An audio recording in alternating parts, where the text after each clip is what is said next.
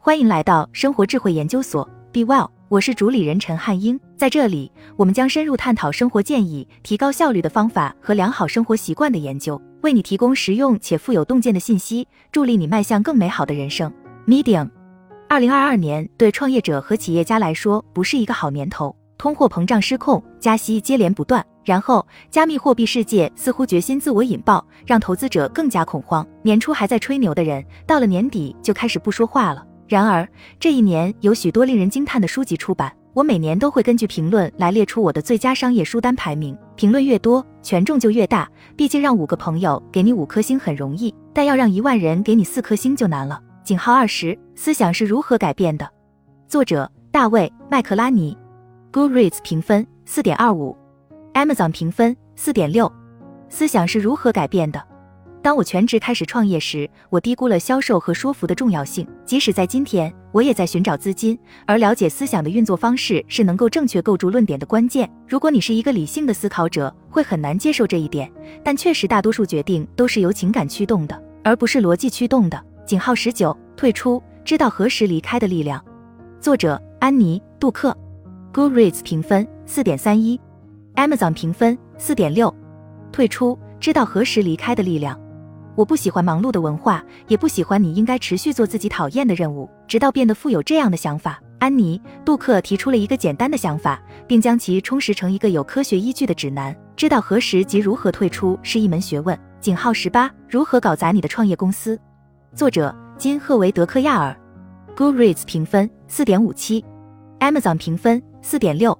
金在三十岁之前是个百万富翁，之后失去了所有，后来又重新积累了自己的财富，甚至变得更加富有。如何搞砸你的创业公司？关注的是创办一家公司的所有困难部分，而不是我们通常听到的完美故事。井号十七，忍耐，如何努力工作，超越自我，持续锤炼。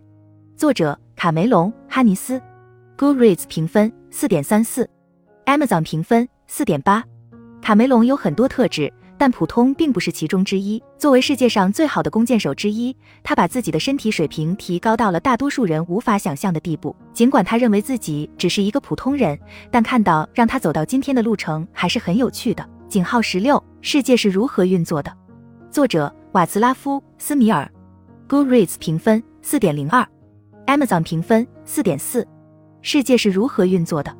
比尔·盖茨很欣赏瓦茨拉夫·斯米尔。世界是如何运作的？是一本通过冰冷的数字来展望未来的书，可能不是每个人都喜欢，但你肯定能学到一些新的东西，或者对你认为自己知道的东西提出质疑。井号十五，工作天才的六种类型，作者帕特里克·伦乔尼，Goodreads 评分四点三九，Amazon 评分四点八。伦乔尼在写书时会从一个有趣的寓言故事开始，展示他的模型在故事中的作用，然后再详细介绍模型。这不是每个人一开始都喜欢这种方法，但那些人很快就会成为伦乔尼的超级粉丝。我还没有实施过他的团队管理模型，所以我很想听听有人这么做过。井号十四，死在水中，作者马修·坎贝尔和基特·切尔，Goodreads 评分四点二七，Amazon 评分四点四，死在水中。当我列这个清单的时候，并不认为一本关于假海盗放火烧游轮的书能上榜。然而，这是一篇关于航运业如何运作的惊人作品。这听起来可能并不诱人，但如果没有航运业，我们的生活将完全不同。井号十三，混乱机器，作者马克思·费舍尔，Goodreads 评分四点三八，Amazon 评分四点五。混乱机器，从书名就可以看出，这不是一本快乐的书。如果你看过《社交困境》，你就会知道费舍尔的书是关于什么的。但是他深入的讨论了优化用户粘性的问题。每个人，包括公司自己，都知道社交媒体会引发问题，但我们还是上瘾了。井号十二，不合理的款待，不合理的款待。作者威尔·圭达拉，Goodreads 评分四点五八，Amazon 评分四点九。圭达拉是一个和我志同道合的人，他提出了一个令人信服的论点。为什么你应该做的比预期的更多？井号十一，多做一点的力量，多做一点的力量。作者埃德·麦莱特，Goodreads 评分四点三二，Amazon 评分四点九。埃德·麦莱特的节目取得了巨大的成功，很多人都很尊敬埃德和他的精神。这本书围绕如何激励自己多做一点这一核心原则提炼了他的观点。井号十，构建第二大脑，构建第二大脑。作者蒂亚戈·福特，Goodreads 评分四点一六，Amazon 评分四点六。蒂亚戈·福特是一位内容创作者，他的课程非常成功。蒂亚戈·福特的书和他的课程一样受到了好评。我们接收了太多的信息，要把所有的信息都记在脑子里是不现实的。蒂亚戈是系统方面的专家，我们可以使用系统来组织我们的知识，使其始终可用，且从不显得嘈杂。井号九，做困难的事情。作者史蒂夫·马格内斯。Goodreads 评分四点零四，Amazon 评分四点六。我不喜欢埃隆·马斯克的精神强硬学派，做一些不合常理的事情，并侮辱那些选择离开的人。史蒂夫·马格内斯的哲学与我自己的更接近，即心理韧性可以随着时间的推移，以同情的方式得到训练。即使你已经认为自己内心很强壮，这本书也是必读的。井号八，世界末日只是开始。世界末日只是开始。作者彼得·泽汉。Goodreads 评分四点三一，Amazon 评分四点六。许多有抱负的企业家妄想，除了自己的初创公司之外，其他一切都将保持不变。事实上，地缘政治的变化可以在任何时候摧毁任何企业。有太多我们认为理所当然的事情。井号七，自律就是命运，自我控制的力量。自律就是命运，自我控制的力量。作者瑞安·霍兰迪。Goodreads 评分四点三八，Amazon 评分四点八。我猜你应该听说过这个人。如果你读过他的其他书，就会知道该怎么做。这本书的风格是分成了一个个小的章节，所以你不需要一次读完，可以随意阅读。这是一本放在厕所旁边的好书。井号六：芯片之战为世界上最关键的技术而战。芯片之战为世界上最关键的技术而战。作者克里斯·米勒。Goodreads 评分四点五三，Amazon 评分四点七。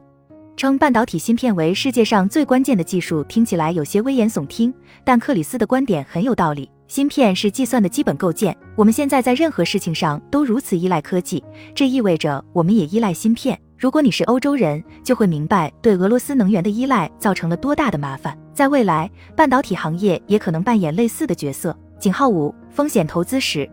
风险投资史，作者塞巴斯蒂安·马拉比。Goodreads 评分四点四七，Amazon 评分四点六。不懂风险投资的企业家在得不到资金的时候也不能抱怨。市场上有这么多的资料可以学习，这本书就是一个很深入的指南，但却经常被忽略。井号四，创造，创造。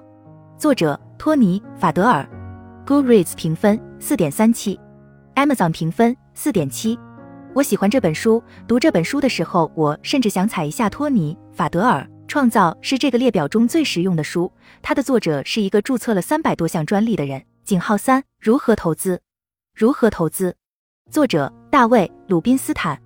Goodreads 评分四点六二，Amazon 评分四点二。